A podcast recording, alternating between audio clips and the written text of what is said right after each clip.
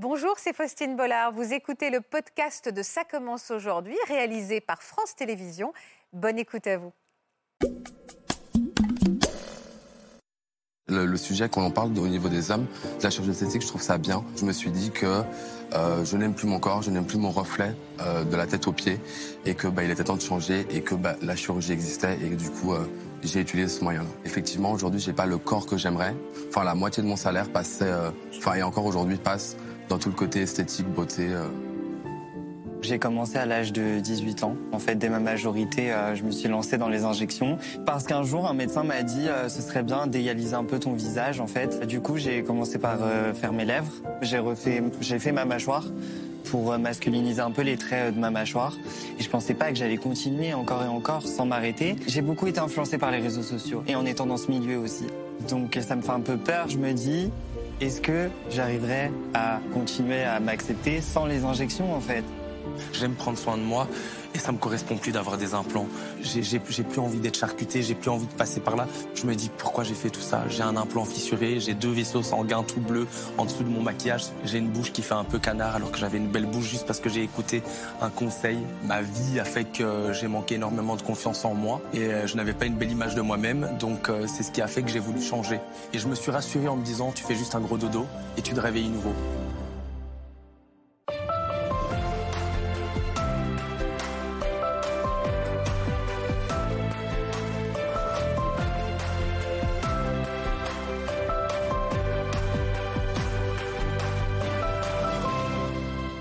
Tous et merci de votre fidélité sur France 2. C'est toujours un plaisir de vous retrouver en compagnie de nos invités. Une fois n'est pas coutume, ce sont trois hommes que je reçois aujourd'hui pour aborder un sujet inédit dans Ça commence aujourd'hui.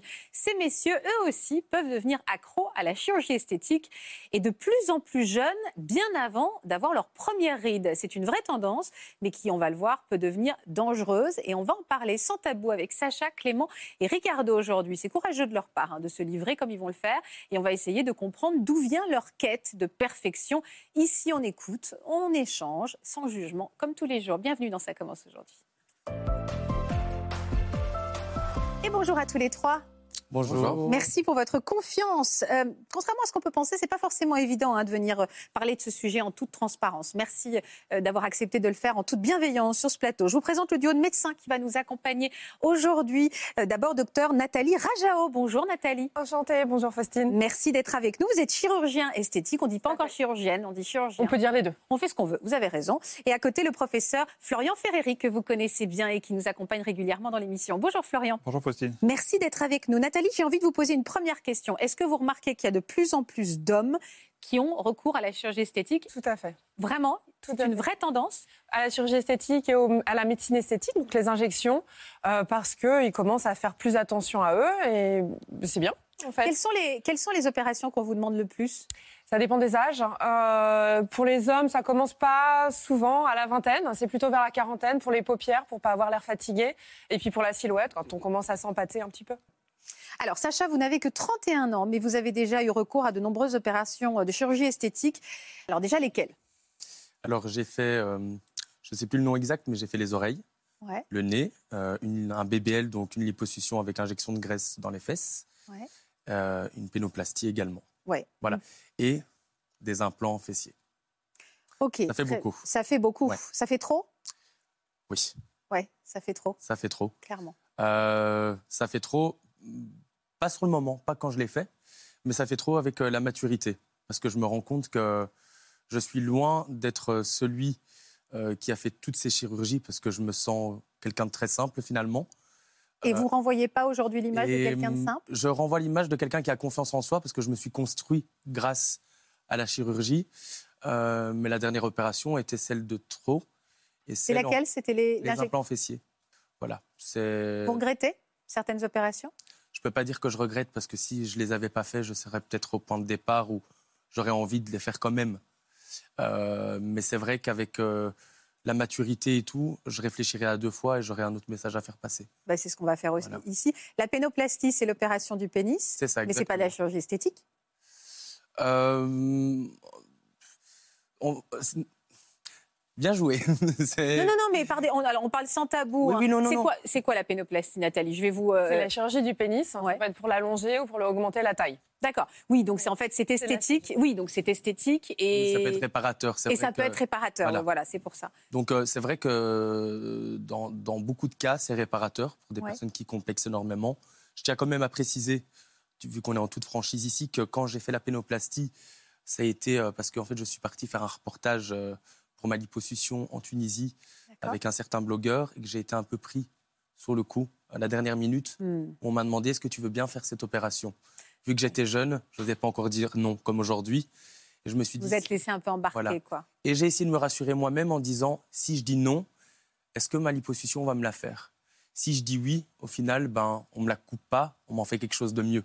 Donc j'ai essayé de me rassurer moi-même pour donner un oui favorable, parce que j'avais peur pour le reste des opérations. en fait. D'accord. Ce que vous êtes en train de m'expliquer, ce que je trouve intéressant, on va en parler avec Florian, c'est qu'en fait, aujourd'hui, les chirurgies- la- toute la chirurgie que vous avez fait, faite euh, ont participé à la confiance en vous que vous avez Ça oui, exactement. et, qui n'ont- et et vous n'auriez peut-être pas cette confiance en vous Ah, si vous n'avez pas fait. Est-ce que quand on vous dit ça se voit que vous avez fait de la chirurgie, est-ce que ça vous blesse ou ça vous fait plaisir? Euh, alors, non. Je, je- j'essaie toujours de faire euh, en sorte que ce soit naturel. Je ne veux pas être dans l'extrême. C'est-à-dire que voilà, j'ai fait mon nez. Certains le voient comme des spécialistes. D'autres qui ne me connaissent pas ni au niveau de, la, de ce que j'ai pu faire en, en- en télé euh, qui ne me connaissent Ah Oui, pas. vous avez quand même beaucoup changé, c'est vrai. Ceux qui ne me connaissent pas euh, ne savent pas que j'ai fait de la chirurgie. Vous avez quel âge sur cette photo? Euh, je venais de sortir d'une émission. J'avais 23 ans. bah, Vous étiez très bel homme. Pourquoi vous avez voulu... Vous aviez rien fait encore? Non, rien du tout. Qu'est-ce qui allait pas? Parce que vous êtes un très beau garçon. Ben, vous savez, quand vous avez un manque de confiance en vous par rapport à votre passé, euh, moi, ma vie a fait que j'ai manqué énormément de confiance en moi et euh, je n'avais pas une belle image de moi-même. Donc, euh, c'est ce qui a fait que j'ai voulu Mm. changer. Pourquoi vous n'aviez pas... Qu'est-ce qui a fait que vous n'aviez pas confiance en vous dans votre vie, Sacha? Des événements traumatisants aussi bien moralement que physiquement. Euh, À l'école Qui ont fait, euh, à l'école, euh, dans mon cadre privé aussi, D'accord. qui ont fait que je me suis réfugié dans la nourriture. Ouais. J'ai pris énormément de poids et vous savez, en fait, l'adolescence, c'est le moment où la préadolescence, c'est le moment en fait où on se cherche, où on essaye de se faire concurrence avec les copains à l'école, où on, drague des filles. Enfin, à l'époque, je draguais pas garçons, mais voilà, c'était différent.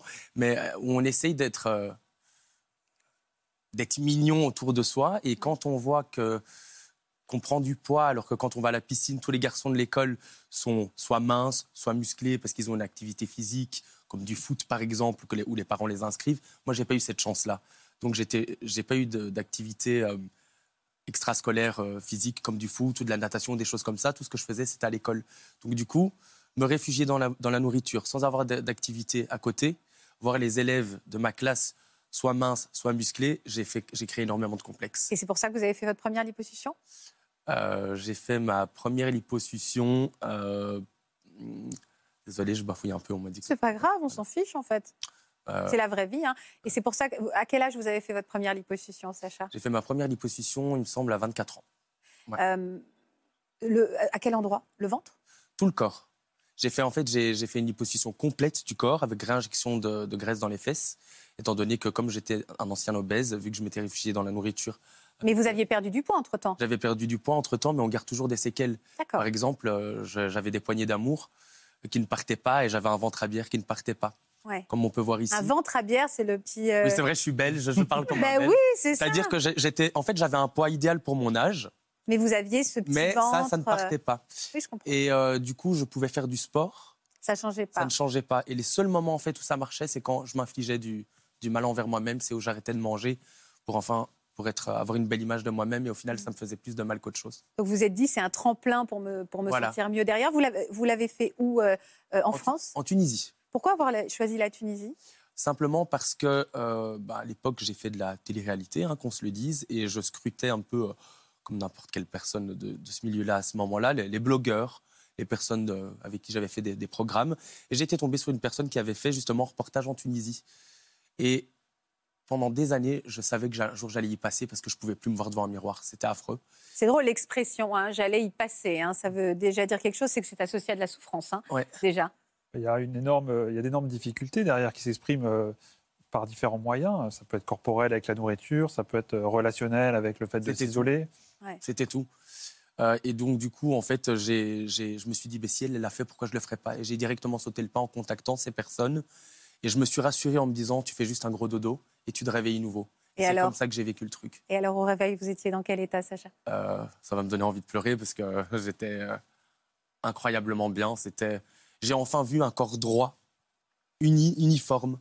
J'avais enfin des fesses, c'est pas euh, des fesses tombantes à cause de l'obésité, de maigrir, de grossir, de maigrir, mes crises de boulimie, mes crises d'anorexie, avec ce corps qui est chamboulé. Avec, enfin, j'avais vraiment, je- là, j'avais plus besoin de m'infliger tout ça.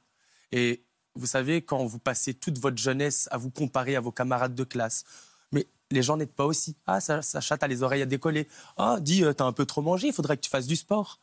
Ça, ça, bou- ça bousille aussi les relations humaines. On n'ose pas se déshabiller devant un conjoint ou devant une conjointe. On a peur à la plage, on met les mains derrière le dos. Euh, Ça a été vraiment réparateur dans un premier ça a temps. été réparateur. Et c'est pour ça qu'aujourd'hui, c'est- ça me fait plaisir de pouvoir en parler parce que c'est vrai qu'aujourd'hui, on, on passe l'aspect de la chirurgie comme quelque chose où tout le monde veut être le number one de la beauté physique, alors qu'il y a aussi un réel mal-être qu'on peut gommer. Il faut bien- évidemment bien ne pas se perdre là-dedans. Et je me suis perdu par la suite, mais je pense qu'on va en, en venir dessus. Vous, Nathalie, on fait la différence quand on reçoit un patient entre celui où là, Sacha nous parle vraiment d'un mal-être profond. Et, vous vous dites à ce moment-là que la chirurgie, euh, ça peut être utile aussi pour la tête. Vous essayez de faire la différence entre le désir esthétique pur et celui qui répond à un complexe qui peut avoir des conséquences lourdes. Les deux sont liés parce qu'on peut avoir justement ce qu'il avait, c'était un problème esthétique aussi qui créait un complexe euh, important. Les deux sont liés. Effectivement, euh, dans nos cabinets, on voit des gens qui sont mal pour des choses. Euh, par exemple, ce que dit Sacha, c'est qu'il a beau ne pas manger, euh, ça partait pas, et on est là justement pour traiter ça. Euh, des choses qu'on a beau ne pas manger, avoir une activité physique, ça ne part pas. Par exemple, la lipoaspiration, ça sert à ça. Ou sauf si on arrête complètement de manger, mais c'est pas possible. Et c'est vrai que la satisfaction des chirurgiens plasticiens, c'est quand justement on entend ça, comme après cette première opération, on dit bah voilà, ça m'a changé la vie et ça a vraiment été un plus, ça m'a transformé, euh, voilà, ma vie a changé. Enfin, c'est ce qui est satisfaisant. Mais est-ce que vous avez senti presque que le bonheur a été tellement grand que c'est le, c'est le, c'est le, c'est le bras dans l'engrenage, quoi? Ça a été magnifique. Ça a été magnifique. Euh, bon, après, moi, je parle en tant que, que, que- que jeune garçon à l'époque qui sort en boîte de nuit, qui fait des, des- des soirées avec les potes, on va dire entre, entre guillemets, euh, qui, qui a pu se dévoiler à la plage sans se dire Ah, j'ai quelque chose. Vous savez, tout- toutes Une ces renaissance. ah, il n'y avait plus de questions. C'était fluide. C'était, c'était plus une épreuve d'aller, de se déshabiller, de s'habiller. Ah, je mets un pantalon, je suis boudiné, c'est pas à ma taille, mais le dessus, je peux le prendre de cette taille-là, mais le pantalon pas. Il y a tout qui change en fait. Tout est, tout est en adéquation. Alors pourquoi, pourquoi pas s'arrêter là? Puisque finalement, c'était exact, c'est ce qui vous complexait, c'était fini. Pourquoi, pourquoi continuer? Qu'est-ce qui s'est passé? Parce que justement, euh, peut-être qu'il y a une étape dont on ne parle pas souvent. Il y a l'opération qui fait la renaissance au réveil dès le premier regard, mais aussi toute la période où on va être dans cette convalescence et on attend le résultat final. Donc on est toujours à l'affût de oh, j'ai hâte de voir dans trois semaines quand les bleus seront partis, j'ai hâte de voir dans six mois quand le corps sera remis.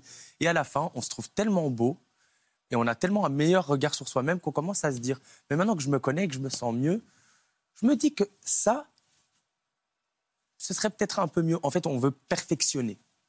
Et, et, et Voilà. par de la, enfin, et, et vous sentir de mieux en mieux, c'est ce qu'il y a Voilà. derrière. Donc Euh, le regard, il est plus je règle un complexe, mais je veux perfectionner. Parce que maintenant, avec le regard que j'ai, je sais que ça, ce sera meilleur. Et là, ce sera la bonne cette fois. Et donc, on rentre dans un engrenage comme ça. Et alors, c'était quoi la deuxième opération? Alors, euh, je fais le nez. Bon, après, je. je- Pourquoi le nez? Euh, ça aussi, Ça vous plaisait pas votre nez? Peut-être que je m'égare un peu. J'ai oublié de dire que bah, les, les- les cri- les critiques n'aident pas. hein. Moi, ayant fait de, de la télé-réalité sur les réseaux, ah, euh, ton nez euh, part de travers, Wistiti, euh, Dumbo. C'est vrai que j'avais les oreilles décollées, mais jusqu'au moment des critiques, ça, ne me dérangeait pas. Le nez de travers, ça ne me dérangeait pas. C'est par rapport à toutes les critiques, les insultes sur les réseaux. Euh, et il y a eu également euh, une productrice qui m'a dit Tu sais pourquoi tu ne continues pas dans la télé? Je dis non, dis-moi tout. Bah, parce que tu es gay et que tu ne crées pas d'histoire d'amour et que tu n'es pas assez comme ci ou comme ça. Ce qui est terrible et ce Voilà. qui est effroyable et ce qui explique qu'il y a de plus en plus de gens qui viennent voir Nathalie et d'autres chirurgiens esthétiques, c'est que euh, cette culture, ce standard et cette culture des réseaux, de la comparaison.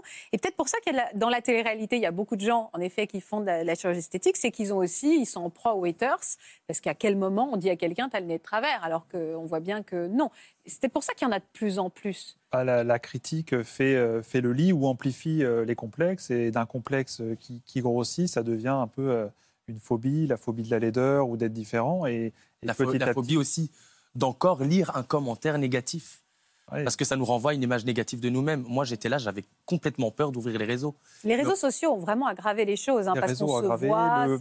Mais l'estime de soi, elle n'est pas que physique, mais quand même le physique qui on est, euh, on renvoie quelque chose. Donc quand on est effectivement mal dans son corps, ça crée euh, une vulnérabilité par rapport à l'estime qu'on a de soi. Et quand cette estime de soi elle est basse, eh ben, les critiques, on est hyper vigilant aux critiques et on les perçoit de façon comme des coups de poing, alors qu'on pourrait les laisser filer en se disant bon bah s'ils m'apprécient pas, tant pis.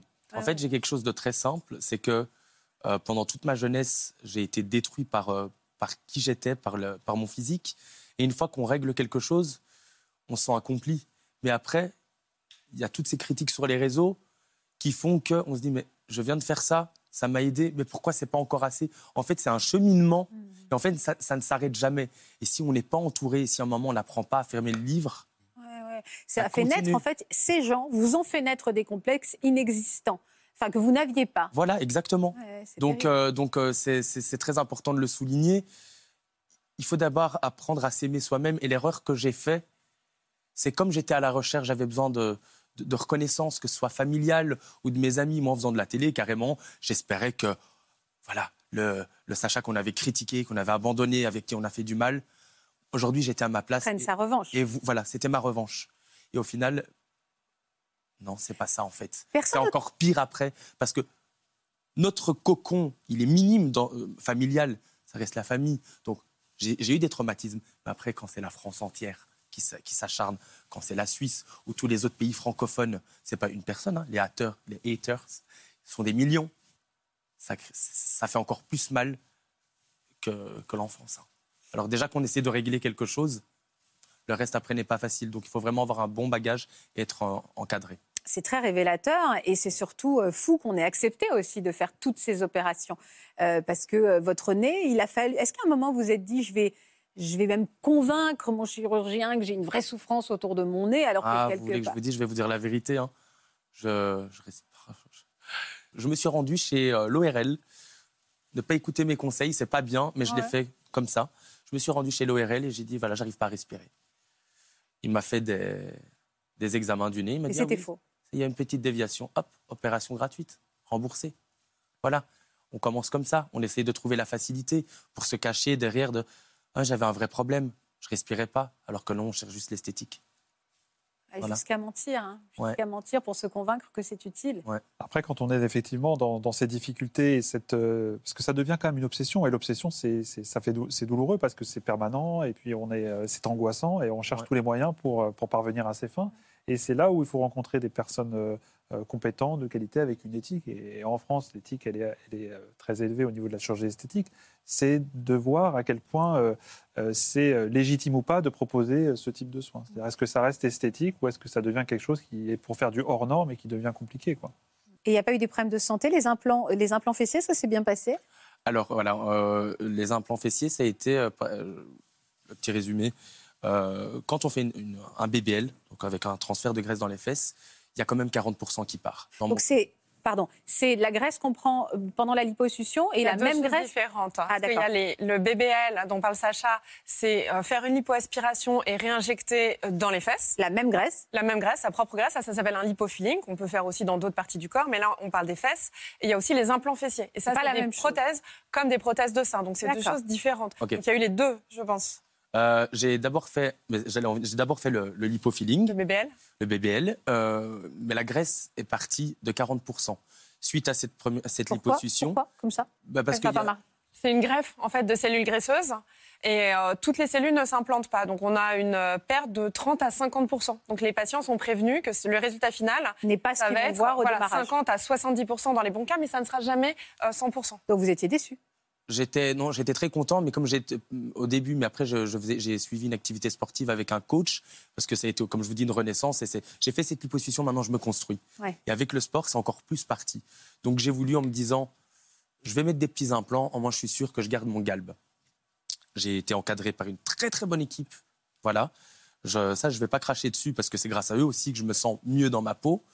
C'est pas eux qui ont causé mon implant fissuré. Je ne sais, enfin, en fait, je ne sais pas. Il n'y a pas de réponse. Parce que votre implant après a fissuré. Mais du coup, en fait, ce qui s'est passé, c'est que euh, on- j'ai trouvé que c'était fake.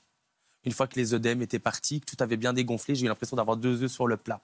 Je me suis dit, j'ai pas envie d'y repasser maintenant parce que la convalescence, rester un mois, ne pas pouvoir s'asseoir, c'est affreux. voilà, on subit aussi tout ça. Mais ils m'ont proposé, hein, rétablis-toi bien, et puis après, si tu veux qu'on fasse une mini-injection de graisse pour rendre ça plus naturel, on le fait gratuitement parce que tu es notre patient. Mais j'ai pas voulu. Je me suis dit, mon copain m'accepte, je ferai ça plus tard. Et en mois de septembre, euh, je ne sais pas pourquoi, j'ai commencé à avoir une boule au-dessus de la fesse, comme une poche d'eau. J'appuyais dessus, ça se déplaçait. Enfin, c'était bizarre. J'ai été faire une échographie et il s'avérait que mon implant était fissuré. C'est grave, ça. hein? C'est très grave. Et on se dit toujours, ça n'arrive qu'aux autres. Et là, en fait, j'ai pris conscience que, euh, que j'avais de la chance parce qu'au moment de l'échographie, ils ont vu que le- la fissure n'était pas à côté de, de vaisseaux sanguins, donc ça ne pouvait pas m'empoisonner. ah ouais. Voilà. Donc, la maturité est faite, les années passent, on s'accepte déjà. Vous l'avez fait retirer les implants? Je vais aller bientôt les faire retirer. Mais donc vous avez toujours cette fissure? Oui, j'ai et toujours cette petite Au boule? moment où je vous parle, elle est ici. Et je vais bientôt aller les faire, en- les faire enlever, en espérant que c'est possible, parce qu'évidemment, l'implant prend de la place, ça crée une poche.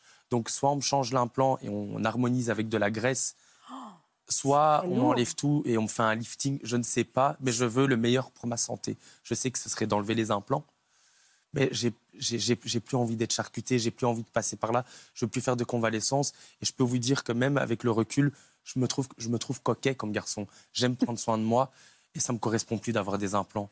Je me sens vulgaire avec ça quand je me dis que j'ai des, des- Voilà. Ah ouais, je comprends. Parce que je sais quand on est jeune, on veut plaire à tous. C'est c'est lourd, hein, ces opérations. euh. Ah, oui, ça, ça, ça, les implants fessiers, oui, c'est une intervention lourde, avec voilà, des risques infectieux pas négligeables. Donc, euh, Et puis il y a une prothèse, ça reste un corps étranger. Donc, Oui, euh, oui, c'est important de le dire comme la voilà, poitrine. Il faut le savoir. Sur votre visage, vous avez fait quoi? Alors, j'ai fait le nez, les oreilles aussi. Euh, Les, les faire quelques- recoller? quel- Ouais, je les ai recollés. Et, en quel- médecine esthétique, vous avez fait quoi? Alors, j'ai fait du Botox, j'ai fait de l'acide hyaluronique euh, dans les cernes, La bouche aussi? Une fois. J'ai une grosse bouche naturellement. Si vous repassez les photos, vous pourrez voir au moment où je n'avais pas encore euh, touché à mon visage que j'avais une grosse bouche.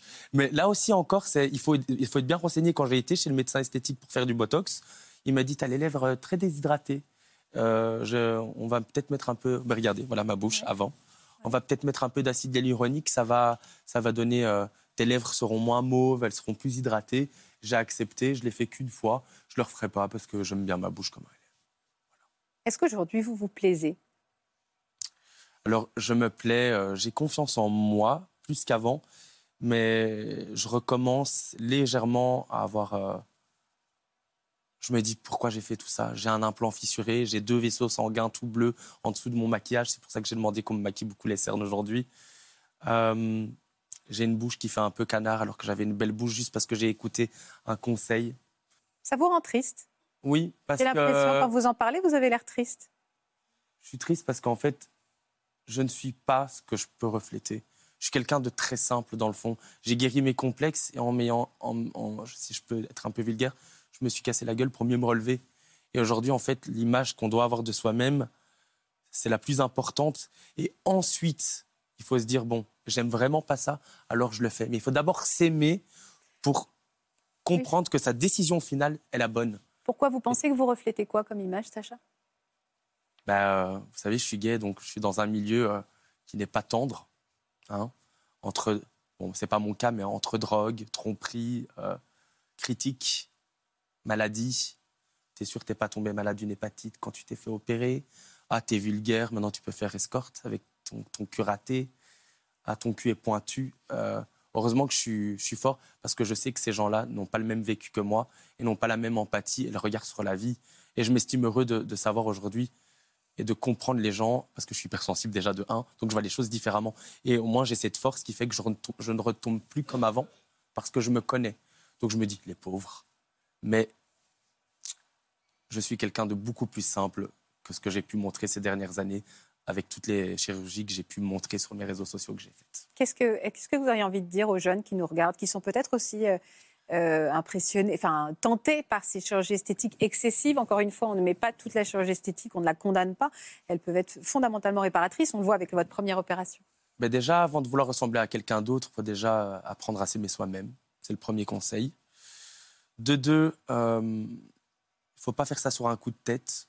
Voilà, il faut être bien encadré, il faut savoir si c'est bénéfique, euh, si ça va vous rendre plus joli. On peut être très très beau avec un gros nez, Ah, je suis d'accord. et, et finalement, une fois qu'on enlève ce nez, on, on perd son charme dans les yeux ou dans le sourire. Je suis d'accord. Euh, donc, euh, Il n'y a rien de plus craquant qu'un petit défaut. et moi, c'est vrai que quand j'analyse tout ça, j'aime les personnes avec euh, du vécu sur le visage. Je, je- je préfère ça que quelqu'un de figé. Donc vous Mais- arrêtez, les, vous arrêtez le- le- l'acide ou le botox, par exemple? Bah, J'en ai pas regardé. Je suis venu comme je suis. J'aurais pu très bien, comme je faisais à l'époque, ah, j'ai un plateau TV, je vais me mettre du botox pour être parfait. Je suis venu comme je suis. J'ai juste mis un peu trop de maquillage pour cacher mes cernes. voilà. Je vous trouve très touchant. Je vous trouve très Mm. touchant. Qu'est-ce que vous retenez de ce que vient de nous raconter Sacha et aussi pour les jeunes qui nous regardent Non, mais c'est très fort ce que dit Sacha, parce que c'est euh, c'est l'idée que la chirurgie peut être un moyen, mais que derrière euh, les différents actes, il y a quand même le besoin de, de faire un point sur euh, psychologique et d'être accompagné. C'est-à-dire que la chirurgie peut permettre de faire passer certains, certains caps, hein, et vous l'expliquez très bien, et en même temps euh, se, euh, se reconstruire, euh, euh, gérer ce qu'on a vécu quand on était plus jeune, euh, s'affirmer, s'assumer euh, tel qu'on est, c'est aussi euh, parfois naturel, mais c'est aussi des fois euh, grâce à de l'accompagnement.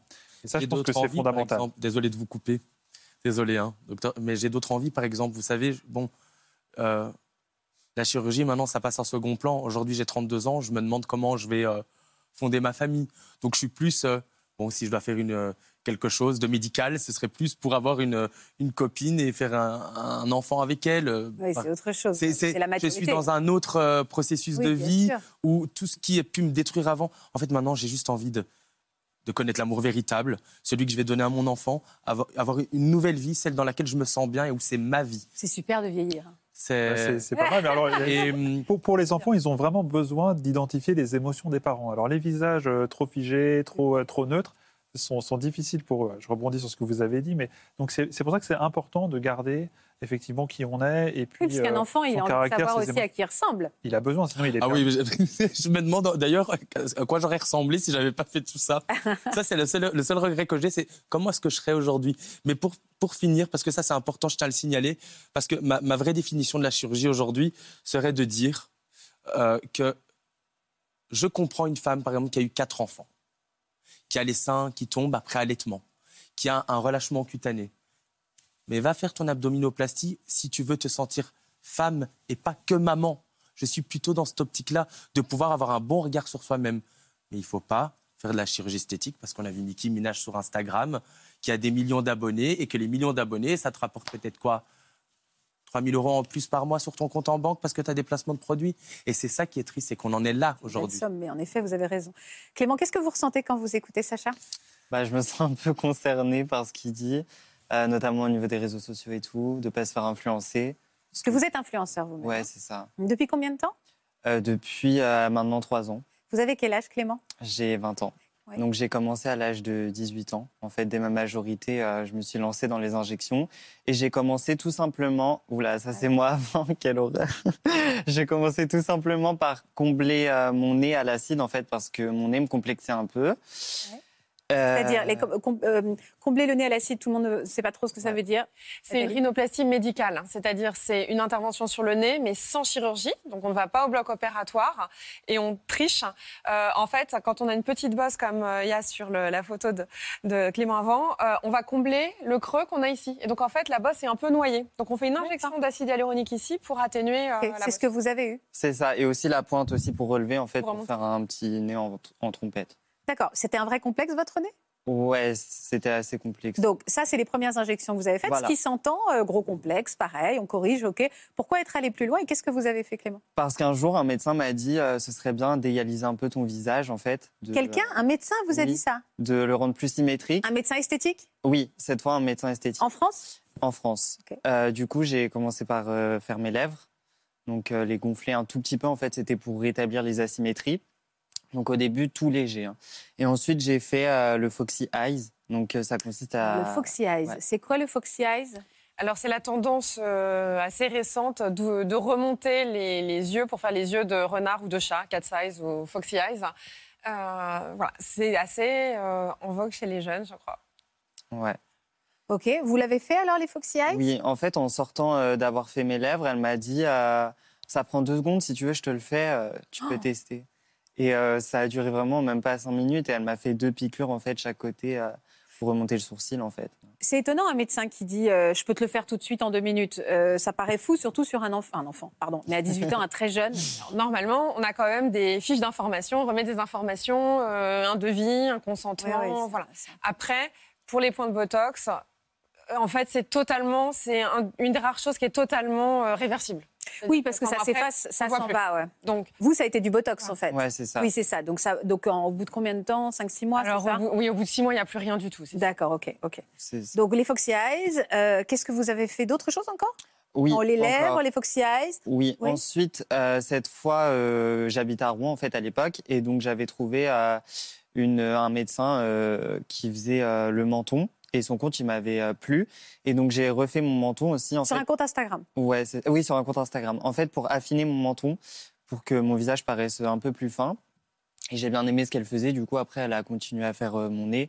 Parce que, bah, du coup, la Mais il fille- était, il était, elle était médecin cette femme? Non, bah, Elle était quoi? Pas médecin. Bah, elle était quoi? bah, En fait, c'est des pratiques un peu illégales. Et euh, Non mais attends, c'est-à-dire que sur son compte, il y a écrit quoi? Le- Elle dit pas médecine esthétique, elle dit quoi? euh, esthéticienne souvent. Ouais, ils font des Oh, soins des- du visage. Alors, il faut peut-être rappeler pour les gens qui veulent. Encore une fois, on ne diabolise pas la chirurgie esthétique, hein, euh, loin de là. Mais si euh, on veut se renseigner, il faut quand même se renseigner. Il faut se Euh, et renseigner. il y a un moyen de le faire pour être sûr de la personne qu'on va Déjà, voir. il faut que ce soit euh, un médecin. C'est-à-dire qu'une esthéticienne n'a pas le droit, mais une infirmière n'a pas le droit non plus. Donc c'est forcément un médecin, idéalement qui a un diplôme euh, en esthétique, hein, donc un DU d'injectable, enfin voilà, qui a quand même euh, fait des études pour ça, parce que c'est pas euh, c'est pas rien en fait les injections. C'est-à-dire qu'il y a des Bah, risques. hein. C'est-à-dire que si on pique dans un vaisseau, c'est plus un petit bleu, c'est on peut avoir une nécrose euh, du nez, donc on peut perdre son nez, on peut près du près de l'œil, on peut être aveugle hein, d'un œil. Donc c'est Ouais, c'est pas rien. Enfin, voilà, faut pas y aller avec légèreté. euh, c'est pas du tout. euh, J'ai de la chance alors.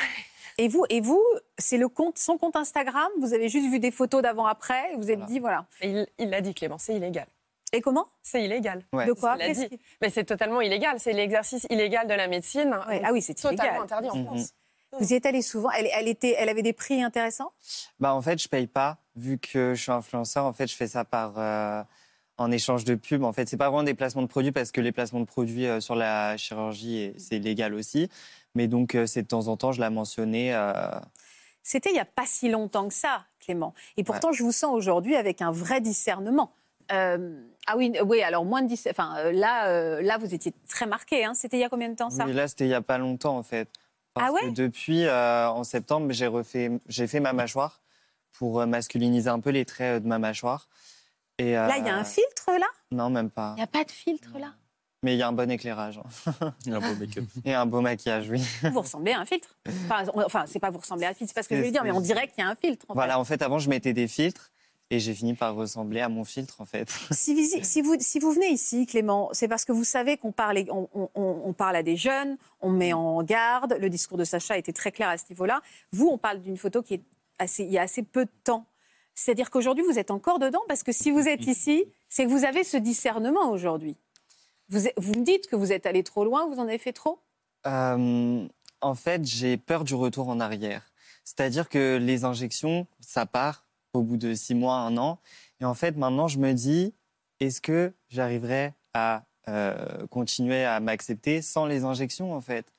Donc, ça me fait un peu peur. C'est pas non plus une phobie, mais euh, ouais, ça, ça me crée un peu des. Parce que vous voudriez faire quoi aujourd'hui? Encore des choses?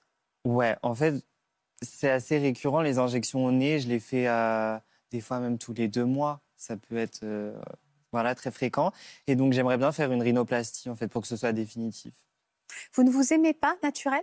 Si, je m'aimais naturel, j'ai toujours eu une confiance en moi, en soi. Bah j'ai beaucoup été influencée par les réseaux sociaux et en étant dans ce milieu aussi. À côtoyer. Parce que gens. vous me dites, vous vous aimez bien physiquement. Moi, je vois Oui. un très beau garçon aussi tout à l'heure. C'est parce que ça vous a tenté d'être, entre guillemets, parce que ça n'est pas la réalité, une meilleure version de vous-même en ça. voyant les réseaux? C'est ça, en fait, c'était une manière un peu de, de se perfectionner, même si c'est pas des réels complexes. Est-ce que vous pensez qu'il y a une part d'addiction aussi? Est-ce qu'on devient accro? On devient accro et c'est pour ça que je suis venue aussi pour euh, prévenir parce que moi j'ai commencé à 18 ans avec une simple injection en fait. Et je pensais pas que j'allais continuer encore et encore sans m'arrêter. Et, euh, et ouais ça peut être dangereux ça peut être banal de faire une petite injection comme ça parce qu'on est intéressé on est curieux ça c'est moi avant Vous ressentez quoi quand vous faites une... Vous ressentez quoi? Bah je peux pas revenir comme ça là Mais il est beau là. non Alors non. c'est quoi comme ça? Parce que vous êtes là, je ne vois pas de défaut. Vous avez des grands yeux euh, en Non. amande. C'est quoi Non. ça? Quand vous dites je veux pas revenir comme ça, c'est quoi ça? Bah, mon nez, il est tordu. Euh, bon, les lèvres, c'est pas très grave, elles sont petites, mais voilà. Mais je sais pas, là, j'ai- j'aime pas mon visage. Et alors aujourd'hui, vous l'aimez votre visage? Ben oui, maintenant, oui. Mais c'est, le pire, c'est qu'à l'époque de cette photo, du coup, j'aimais mon visage. Mais maintenant, quand je me vois avant, j'aimerais pas revenir en arrière. Et alors dans deux ans, vous vous dites que votre visage d'aujourd'hui, si ça se trouve, vous l'aimerez plus. Mais ça, Peut-être. est-ce qu'à un moment euh, pour comment on explique Qu'est-ce que vous ressentez? Je vais donner la parole à Florian. Vous me dites c'est une drogue. Vous êtes accro à quoi? À sortir avec, euh, à vous sentir mieux? Qu'est-ce qui vous rend accro? Pourquoi vous y retournez à chaque fois? Bah, en fait, quand je fais mon injection, après, je me sens mieux. Je me regarde tout le temps dans le miroir, euh, on se sent mieux. Et c'est tellement facile, c'est rapide, ça prend pas de temps. Enfin, c'est facile d'accès, quoi. En plus, moi, je paye pas, donc c'est encore pire, parce que du coup, je peux y aller quand je veux, quoi. Mais euh, d'ailleurs, j'ai prévu de faire mon menton bientôt. Qu'est-ce qu'il a votre menton?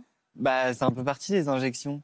En fait, je l'avais affiné, mais là, c'est- Mais c'est de l'acide hyaluronique les injections. oui. Mais ça part pas. Ça dure longtemps ça, non? Ça dépend, mais en général, ça dure plusieurs mois, oui. Plusieurs mois, voire euh, quelques années parfois, un, un an ou deux. Et c'est dangereux d'en refaire, refaire, refaire? Dangereux, non, c'est pas dangereux pour la santé. Après, là, c'est autre chose. C'est effectivement, c'est plus proche de l'addiction dans le cas de, dans le cas de Clément. Alors Florian.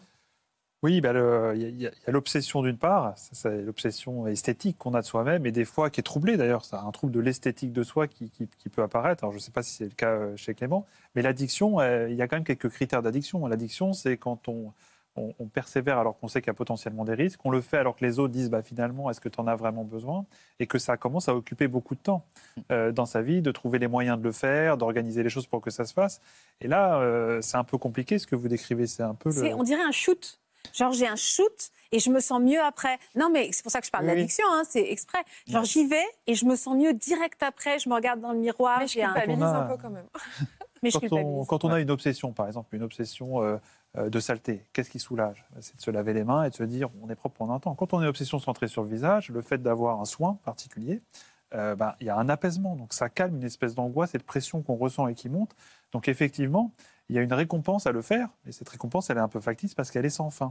Donc c'est là où c'est difficile de trouver le juste équilibre entre ce qui va nous être bénéfique et ce qui va être euh, délétère au long cours, c'est-à-dire qui va être euh, excessif. Et c'est et c'est pas facile, et plus on est jeune, plus c'est difficile. Plus on travaille un peu sur des, euh, sur des métiers et sur des réseaux, plus c'est difficile de trouver la limite parce qu'il y a toujours une raison d'aller un peu plus loin dans ce qu'on veut faire. Ce qui me trouble, c'est que vous n'avez pas envie d'arrêter, en fait. Mais je me limite quand même. C'est quoi? Bah, Vous avez fait quelque chose sur votre corps? Non, je ferai jamais mon corps. Mais par exemple, on va dire que. Pourquoi? Je vous incite pas à le faire, mais je vous pose la question. Oui, oui. Pourquoi vous faites une différence entre le visage et le, et le corps? Bah, je me sens bien dans mon corps. Très bien, super, super Voilà, réponse. tout simplement. On reste comme ça, on s'arrête là, très bien. Mais euh, par exemple, voilà, j'irai pas plus loin dans le volume des lèvres. Là, je pense que j'ai atteint le volume maximal. euh, je- Parce qu'à un moment, une fois que vous aurez fait le menton, le nez, les oreilles, les yeux, enfin, Ouais, est-ce qu'à un moment, vous allez vous dire euh, juste, euh, bah, là, je suis beau, enfin, je me plais Mais peut-être qu'avec plus de maturité, j'arrêterai. Je sais pas encore. Non, on est à la limite parce qu'on comprend la démarche, qu'il y a un côté un peu rationnel, on va vous nous expliquer, il y a un rationnel. Et en même temps, on- avec l'expérience, on voit un petit peu la suite et on se dit, euh, c'est peut-être le moment d'être aidé, conseillé sur d'autres aspects que les aspects purement esthétiques, mais euh, de l'image qu'on a de soi, de la confiance en soi, de, de Mm. la relation aux autres, des interactions sociales. Mais ça, c'est un autre travail, mais ça demande beaucoup d'efforts aussi pour, euh, pour passer ce cap-là. Peut-être, vous allez jamais pensé à faire une thérapie? Aller voir quelqu'un pour en parler? Non, pas forcément. On y réfléchit, on met ça dans un coin de sa Ouais. tête, on y réfléchit. On a une petite surprise pour vous. Écoute, regardez derrière moi. Oula. Coucou Clément. Alors voilà, je pouvais pas être présente aujourd'hui, donc euh, mais je tenais quand même à te laisser un petit message. Euh, juste pour te dire que on n'est pas toujours d'accord, surtout euh, en ce qui concerne tes interventions, mais tu sais que j'ai toujours été là et que je serai toujours là quoi qu'il arrive. Je reste ta marraine et je suis fière du lien qu'on a réussi à créer et à conserver au fil des années. J'espère que ça perdurera et que tu sais que je serai toujours là si tu as besoin de te confier, sans aucun jugement et parfois juste pour écouter ou donner un avis, un conseil, quels que soient tes besoins. Je te souhaite euh, beaucoup de bonheur et qu'on se revoit très très vite. C'est trop mignon, c'est pour ça que je l'aime trop. Je sais qu'on peut tous dire sans aucun tabou avec ma marraine, malgré qu'on ait une différence d'âge, mais ça a toujours été comme ça. et voilà. Sacha, qu'est-ce que vous ressentez quand vous écoutez euh, Clément Moi, j'ai été touché par la vidéo là. Et vous avez envie de lui dire quoi, ce jeune homme? Mais elle a de la chance d'être euh, d'être entourée. Enfin, en tout cas, euh, c'est c'est juste de l'amour comme ça, ça suffit de tout pour euh, pour prendre les bonnes décisions et tout. Donc, j'aime pas trop pleurer, mais bon, voilà. Ouais. Aujourd'hui, voilà, moi j'ai retrouvé mon cadre. J'ai- Je l'ai je l'ai fait pour moi, pour guérir, mais saisis- il y en a qui n'ont pas la chance d'avoir ce que tu as là, d'avoir des conseils aussi et de l'amour aussi vrai. Donc, euh, de toute façon, on ne pourra pas t'empêcher ce que tu as envie de faire, Hmm, c'est sûr. mais on peut te, te raisonner. Donc voilà, donc je le trouve assez ra- rationnel aussi dans ce qu'il dit. Ça veut dire il, il se, il se cache pas d'aimer- Oui, c'est ça, il a un faire ça. bien sûr. Donc, je sens pas moi vraiment un mal-être comme j'ai pu, voilà, parce que, mais je sens aussi que Terrain glissant. Il est dedans. Ricardo, vous ressentez quoi, vous, quand vous écoutez Clément? Euh, alors, je m'y reconnais un petit peu dans ce côté injection. Après, euh, moi, si je pourrais te donner un conseil, enfin, moi, la seule chose que j'ai envie de te dire, c'est effectivement, tu es encore très jeune. Euh, fais attention justement à pas aller dans le terrain glissant et de pas que ça devienne vraiment une addiction et que surtout que tu en arrives au stade de faire euh, tout et n'importe quoi, on va dire en fait. Mhm. Pas arriver au stade où tu travailles le matin. Ah tiens, j'ai une ride là, bah du coup je vais faire de l'injection. Ah tiens, j'ai un mini euh, bourrelet là, ah bah je vais aller me faire opérer. Fais attention et comme il a dit Sacha, tu as énormément de chance d'avoir apparemment un entourage derrière toi. Donc écoute-les si je peux donner un conseil et, euh, et essaie de temporiser un peu sur tout ce qui est esthétique. ouais. Surtout à ton âge. Ricardo, comment ça va, vous? Ça va, je vais va bien. Donc- merci. Qu'est-ce que vous avez eu comme opération euh, esthétique? Alors j'ai commencé par euh, une autoplastie, donc recoller les oreilles également. C'était un complexe depuis que vous étiez jeune? Euh, oui, bah là on voit le avant-après et comme on voit qu'elle avait vraiment besoin pour le coup. Euh, Non, mais le complexe, en fait, il est arrivé euh, pendant mon enfance, quand j'étais à l'école, en primaire. En fait, je n'avais pas du tout de complexe de base. Et ce complexe, on me l'a créé. C'est-à-dire qu'on me l'a créé, bah, déjà, mon, enfin, les camarades d'école. et surtout, une professeure qui me l'a créé, qui m'avait surnommé à l'époque Mr Bean. Ok. Et euh, ça a été mon surnom dans toute l'école. Donc, c'est-à-dire que même la professeure m'appelait Mr. Bean devant tout le monde. Et les élèves m'appelaient Mr. Bean. Et c'est là, en fait, ça m'a réellement créé un énorme complexe. Donc, vous avez voulu vous faire opérer à quel âge? Euh, j'ai voulu le faire à 16 ans. Sauf que malheureusement, bah, il faut la... des il euh, l'autorisation des parents. Et ça coûte de l'argent, surtout que moi j'habite en Suisse, donc les prix sont beaucoup plus élevés que le du côté français. Donc j'en ai informé mes parents, sauf qu'ils étaient absolument contre, euh, surtout mon père, parce qu'il a également les oreilles décollées. Et il me disait que, euh, écoute, moi j'ai toujours vécu jusqu'à maintenant comme ça, donc je vois pas en quoi ça te dérange. Euh, sauf qu'il comprenait pas du coup c'était réellement un complexe, donc j'ai dû attendre mes 19 ans pour le faire. C'est, je me suis fait opérer et deux semaines après, parce qu'on a un bandage pendant deux semaines, le moment où il m'a enlevé le bandage, euh, je pense que ça a été un des, la sensation que j'ai re- ressentie, ça a été un des plus beaux jours de ma vie, vraiment. Je ressens on- vraiment euh, mot pour mot ce qu'a dit Sacha. Ça a été une renaissance parce que Ah, complexe depuis toujours, parce que complexe d'adolescent. Ouais. Alors, pourquoi ne vous êtes pas arrêté là? Pourquoi? Euh, Parce que bah, à ce moment-là, vers la, ma période de 2019 ans, j'avais une vie un peu compliquée, on va dire familiale. Euh, je vivais chez mes parents, enfin d'ailleurs je vis toujours avec ma mère, mais je vivais chez mes parents. Et c'était un petit peu euh, la guerre chez moi entre mes parents. C'était le moment où ils ont commencé à, se- séparer. Et du coup, je me suis renfermé sur moi-même et euh, je me suis euh, vraiment ouais, renfermé sur moi-même. Et je me suis renfermé dans la nourriture également. C'est pour ça que je me retrouve beaucoup un peu dans l'histoire de Sacha. Je me suis renfermé dans la nourriture et en fait, tous les euh, mal-être que j'avais à la maison, je les renfermais dans la nourriture et du coup, j'ai commencé en fait bah, à faire des sortes de yo-yo, c'est-à-dire à grossir, maigrir, grossir, maigrir, jusqu'à maigrir à un stade où je suis tombé un peu dans l'anorexie, où j'ai carrément été euh, interné pendant quelques jours dans un centre. Euh, et après cette période-là, j'ai repris énormément de poids. Et en fait, je me suis rendu compte, enfin, je me suis rendu compte, je me suis dit que euh, je n'aime plus mon corps, je n'aime plus mon reflet euh, de la tête aux pieds, et que bah, il était temps de changer, et que bah, la chirurgie existait, et que, du coup, j'ai utilisé ce moyen-là. Donc une liposuction? Une liposuction, une première, ouais. J'en ai fait une première à mes 24 ans. Première, parce qu'en tout, vous en avez fait combien? Deux. J'en ai fait deux. Pourquoi la première n'a pas suffi? Euh, la première parce que vraiment c'était un mal-être. Euh, pareil, je ne- n'allais jamais à la plage pendant des années, même en plein été. Je n'allais jamais à la piscine.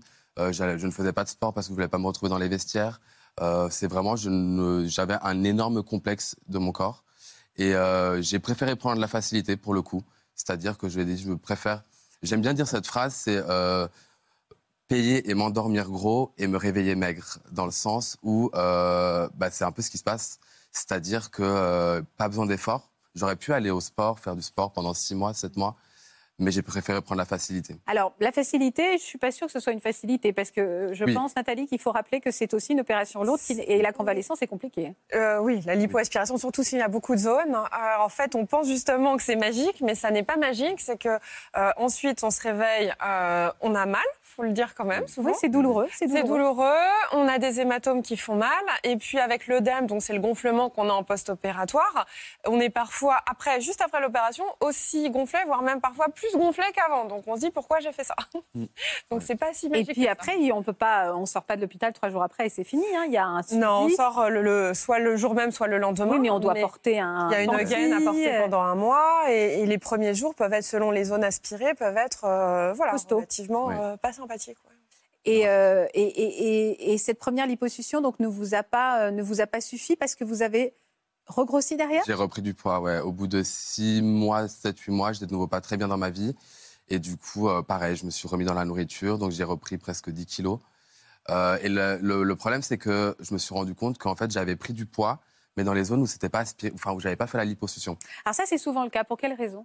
Alors c'est très simple, c'est qu'on a un contingent de cellules graisseuses et on, quand on arrête de manger, par exemple, on ne perd pas des cellules graisseuses, elles deviennent juste toutes petites en fait. Mm. Donc on, on maigrit parce que les cellules deviennent plus petites. Mais en même temps, si on arrête vraiment de manger beaucoup, il y a une espèce de cellule, de signe de famine qui dit aux cellules attention, euh, on n'a rien à manger, multipliez-vous pour être prêt à attraper euh, le premier bout de gras qui passe. Et donc Dès qu'on remange, on a plus de cellules qu'avant, donc on, on regrossit. C'est ce qui explique le yo-yo. C'est-à-dire qu'on part de 50 kilos, puis on finit à 100 kilos, alors qu'on n'arrête pas de faire des régimes. Quand on fait une lipo, là, par contre, on aspire des cellules hein, qu'on jette ou qu'on réinjecte, hein, comme pour Sacha. Mais du coup, dans la zone qui a été traitée, il y a moins de cellules graisseuses. Donc, quand on va regrossir, dans cette zone-là, on va moins grossir qu'ailleurs, parce qu'il y aura moins de cellules que ce qu'on a dans les autres zones. Donc vous avez repris tout ce que vous aviez perdu, Euh, même plus, je pense. mais ça vous a euh, pas un petit peu refroidi sur la liposuction en vous disant c'est, si c'est pas suivi d'un régime alimentaire et d'une Ah oui, ré- bah, moi, je me suis toujours dit qu'une liposuction n'est pas un régime, c'est-à-dire que ça ne change pas nos habitudes alimentaires. Si on a des, des- des troubles alimentaires, ça ne les change pas. Ça change le physique sur le moment, oui, mais ça ne nous change. C'est c'est pas un régime, c'est pas. une- ça ne change mais pas vous y êtes retourné quand même. J'y suis retourné un an après, ouais. Un J'aurais an. pas dû, mais euh, j'y suis retourné. C'est pas long un an. Hein. Bah, c'est surtout que bah, déception totale. Et vous êtes allé ailleurs? Il y a quelqu'un qui a accepté de vous opérer un an après la première? La même clinique. C'était à l'étranger aussi en Tunisie. C'est fou ça. Normalement, vous opéreriez vous une personne d'un an de un an? C'est pas long un an. Bon, Je ne peux pas juger le travail de- des, des collègues, bien sûr. C'est vrai que c'est quand même assez rare. Euh, donc en Tunisie, vous avez refait cette opération. Est-ce que ça- vous êtes à nouveau euh, réveillé en vous disant c'est top? Non, dé- totalement déçu. La première, honnêtement, j'ai vu une transformation physique, mais incroyable, vraiment. Vrai, je j'y croyais même pas du résultat parce qu'on m'avait retiré 6 litres de graisse. Ça, c'était après la première intervention.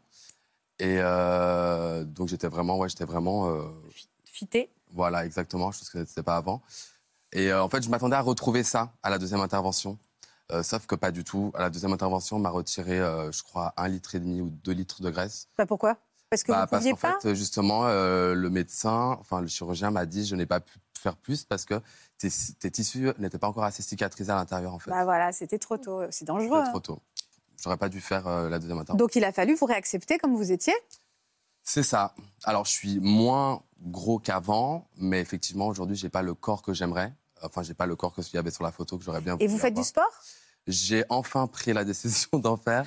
Pas depuis longtemps, je vous rassure, mais euh, j'ai enfin pris le, la décision d'en faire au lieu de faire d'autres interventions. Est-ce que vous avez décidé de toucher à quelque chose sur votre visage? J'arrive pas à le voir. Des injections. Des injections, ça? Injection, j'ai fait, il y a ma première injection, c'était à l'âge de 25 ans, où j'ai fait les sillons, donc ici, Ouais. pour l'expression. Euh, après, j'ai fait le front au Botox. Et là, il y a un mois, j'ai fait la première séance de la jawline. Donc, du coup, c'est euh, la mâchoire pour la rendre plus masculine. Et c'est euh, c'est- c'est- c'est quoi ça? Ah, Pour la rendre plus Ouais, masculine? en fait, ils injectent juste ici pour créer un carré, en Un fait, carré, oui, c'est ça. C'est ça que vous avez fait, Clément? Ouais, c'est ça. La pour marquer, euh, ça. pour marquer la, la mâchoire. ouais. Mais c'est drôle parce que, enfin non, c'est pas drôle, mais parce que vous me parlez d'un de- voilà d'un complexe euh, de corps qui était euh, douloureux pour vous, puis tout d'un coup on passe au visage alors que bah en fait euh, il allait très bien votre visage. Bah, Enfin, en vous fait- n'aviez aucun complexe de bah, visage en parce fait. que le, Vous euh, n'avez pas de base, nez non. tordu qui vous Non, dérangeait. honnêtement, non. Honnêtement, non. Après, c'est vrai que les injections, je les ai, je les ai débutées, euh, bah, honnêtement, je pense par euh, l'influence des réseaux, je vais pas le mentir. Euh, tout le monde parlait des injections. On voyait les avant-après. Plus aucune ride, plus haut ça, la mâchoire effectivement plus carrée et tout ça. Donc je me suis un peu plus penché là-dessus, clairement, enfin à cause ou grâce, je ne sais pas, des réseaux. Mais c'est surtout que le visage, c'est ce qu'on voit en premier. Et du coup, le corps, bah, si je suis pas déshabillé, on le voit pas. Je peux me camoufler derrière des vêtements, tandis que le visage, pas du tout. Donc j'essaye, Pardon, allez-y. non, j'essaye du coup de, bah, de perfectionner un petit peu plus mon visage, on va dire. Mais vous avez quelqu'un dans votre vie? Non. Est-ce que vous pensez que euh, le regard de quelqu'un d'amoureux sur vous euh, apaiserait ce besoin de perfection? Est-ce que vous êtes Euh. dans la, vous faites des dates, vous avez des photos de vous sur des réseaux, des trucs comme ça pour plaire? Est-ce que vous pensez que l'amour de quelqu'un pourrait vous faire du bien? Totalement, totalement. Ça a été le cas.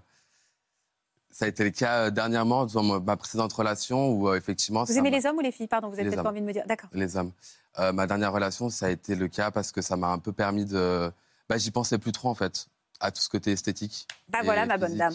Non, mais c'est vrai, hein, il faut penser. Alors, l'autre n'est pas une solution, mais néanmoins, Sacha, quand Non. il nous dit qu'il va bien, il nous dit aussi j'ai un conjoint qui m'aime. Ça participe au regard qu'on porte sur Ah, Oui, mais il y a quand même le fait d'avoir peur quand même. Après, c'est peut-être mon cas, je sais pas, mais dis-moi si tu n'as pas pensé à ça. Euh, on a quand même peur pendant tout un temps, avant d'avoir confiance en notre partenaire, qu'il nous trompe parce qu'il ne nous trouve pas assez bien. les, obsessions, c'est vraiment ce qui se voit. Donc les oreilles, le nez, euh, euh, ça c'est.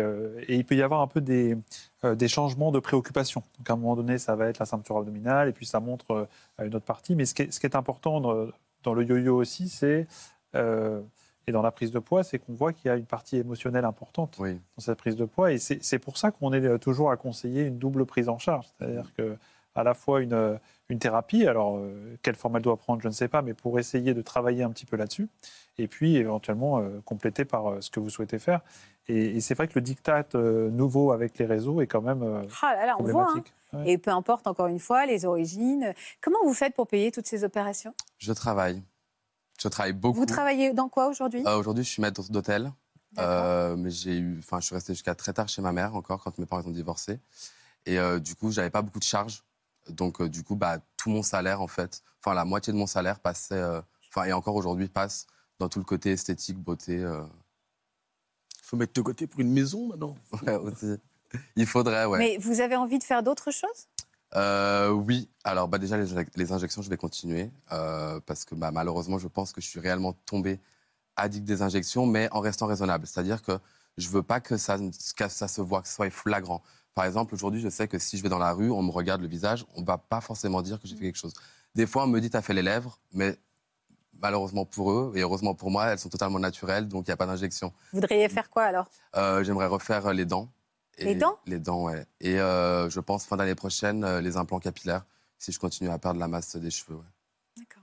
Euh, vous l'assumez à la télévision. Pour quelle raison? Pour qu'est-ce que vous êtes venu nous dire à travers votre présence? Bah, en fait, je suis venu pour. Parce qu'à la fois, vous venez nous dire, enfin tous, hein, enfin Sacha est plus clair dans son discours, mais vous venez nous dire, je suis accro, je veux un peu dénoncer cette euh, spirale infernale, et en même temps, moi-même, euh, j'y suis toujours encore un peu, en fait. Bien sûr. Non, en fait, bah, moi, je suis venu un peu pour trois choses. La première, c'est que déjà, le, sujet, que soit qu'on en parle au niveau des hommes, de la chirurgie esthétique, je trouve ça bien. euh, parce qu'effectivement, ça existe. Alors après, ça existe, mais à utiliser à bon escient, à ne pas en, abuser. La deuxième, c'est aussi pour moi, honnêtement, je me suis dit que ça allait peut-être me faire, en écoutant les autres témoignages et en, rec- et en vous rencontrant aussi, peut-être ça allait peut-être faire un déclic, en fait, pour me dire qu'effectivement, peut-être qu'il va falloir que je m'arrête un moment ou un autre. Et alors, ça marche ou pas? Ça fait réfléchir. Je peux pas vous dire qu'en sortant d'ici, je vais plus rien faire, mais, euh, mais ça Ouais. fait réfléchir. Ça fait réfléchir, ouais. Et l- vous m'avez dit une troisième chose? Euh, mais je la cherche. C'est pas grave, on revenait, on revient sur le Je suis coup. désolé, je l'ai perdu. Euh, quand on parlait de l'influence des réseaux sociaux, vous avez eu des contacts directs, je crois, euh, avec des, des stars de réseaux sociaux qui ont pu quoi? Vous influencer Clément, dans votre cas, Nabila, je crois. Euh, oui, ouais, c'est vrai. Bah, quand j'ai commencé à arriver sur les réseaux, c'est notamment Nabila qui a lancé ma carrière. euh, bah, j'ai été amené à rencontrer plein de célébrités, plein d'influenceurs. Et c'est vrai que dans ce milieu-là, on, parle beaucoup de ça, on parle beaucoup d'injections, de chirurgie, parce que c'est un peu commun, tout le monde en fait. Et donc on se dit pourquoi pas, et on nous donne des contacts, et puis euh, on saute le pas, quoi. C'est un vrai phénomène, hein, en fait. Ouais, Euh, je- parce que là, on a trois hommes, on sait qu'il y a- y, y beaucoup de femmes aussi qui tombent dans ce... Vraiment, c'est un vrai fléau euh, euh, au- au- autour des réseaux, du regard qu'on porte sur soi. J'ai même des gens qui m'ont dit que depuis qu'il y avait eu le confinement et le Covid, on se voyait quand on était en visio et qu'il y a eu un- une explosion de la chirurgie esthétique parce qu'on s'est rendu compte qu'on avait des défauts à force de se voir en réunion toute la journée. C'est vrai, hein Il y a ça, et puis il y a aussi les réseaux sont quand même très, euh, très utilisés par les jeunes, et c'est vraiment un âge, euh, parce que c'est une ouverture sur le monde, c'est une ouverture sur des, nouvelles données, et, et c'est à cet âge-là qu'on est un, un peu fragile, parce que quand on est adolescent, on a des doutes, on ne se trouve jamais assez bien, on est en construction, et on va chercher des modèles. Alors les modèles sont parfois les parents, mais en général, on, on s'oppose aussi aux parents, et les modèles, bah, c'est les modèles de, des réseaux, et ça fait des modèles qui sont des fois un petit peu euh, euh, déformés, irréels. Ouais, Pas tous, C'est pas la hein, vraie vie. c'est C'est pas, la vraie vie. La vie virtuelle n'est pas la vraie vie. Nathalie, quand vous voyez des, des, euh, des jeunes qui viennent dans votre cabinet, comment vous faites la différence justement entre ces mauvaises influences? Comment vous, vous les poussez à un certain discernement? Est-ce que vous estimez que vous avez un rôle aussi dans cette tendance? Alors, on a un rôle. Après, je- moi, j'avoue, j'ai assez peu de, de très jeunes euh, qui viennent euh, pour ça. Enfin, on a chacun son style, donc euh, c'est pas. Enfin voilà, j'ai assez peu de jeunes, euh, de l'âge de, de Clément en tout cas, par exemple.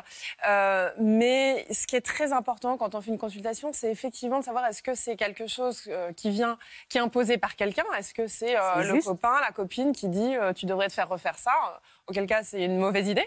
Euh, est-ce que c'est les réseaux sociaux? Est-ce que c'est quelque chose qui vient de, de profond? Parce que, enfin voilà, il y a plein de changements. La plupart des patients, euh, c'est pas forcément pour les réseaux sociaux. Tous nos patients sont pas influenceurs, mais euh, voilà, c'est un mal-être qu'ils ont tous les jours en se voyant. Et puis on le fait et ça change. Et tout le monde ne tombe pas dans une spirale. C'est quand même assez rare, malgré tout, les, les gens qui tombent euh, comme ça dans une spirale.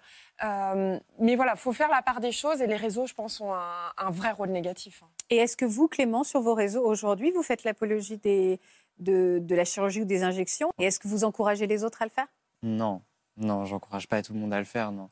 Après, si quelqu'un veut des conseils, je lui en donne, il n'y a pas de souci. Mais non, j'encourage personne à le faire, évidemment.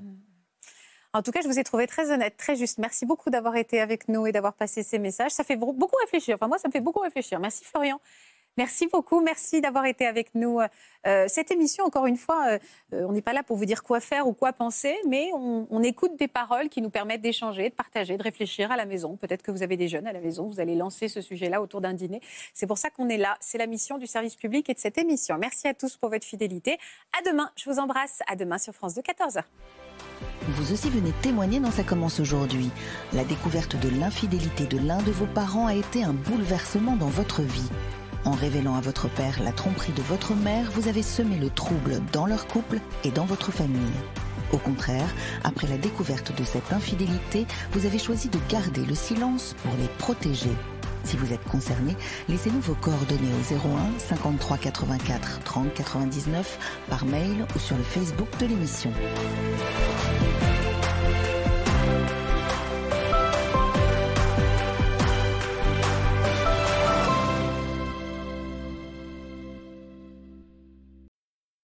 Voilà, j'espère que ce podcast de Ça commence aujourd'hui vous a plu. Si c'est le cas, n'hésitez pas à vous abonner. Vous pouvez également retrouver l'intégralité de nos émissions sur France.tv.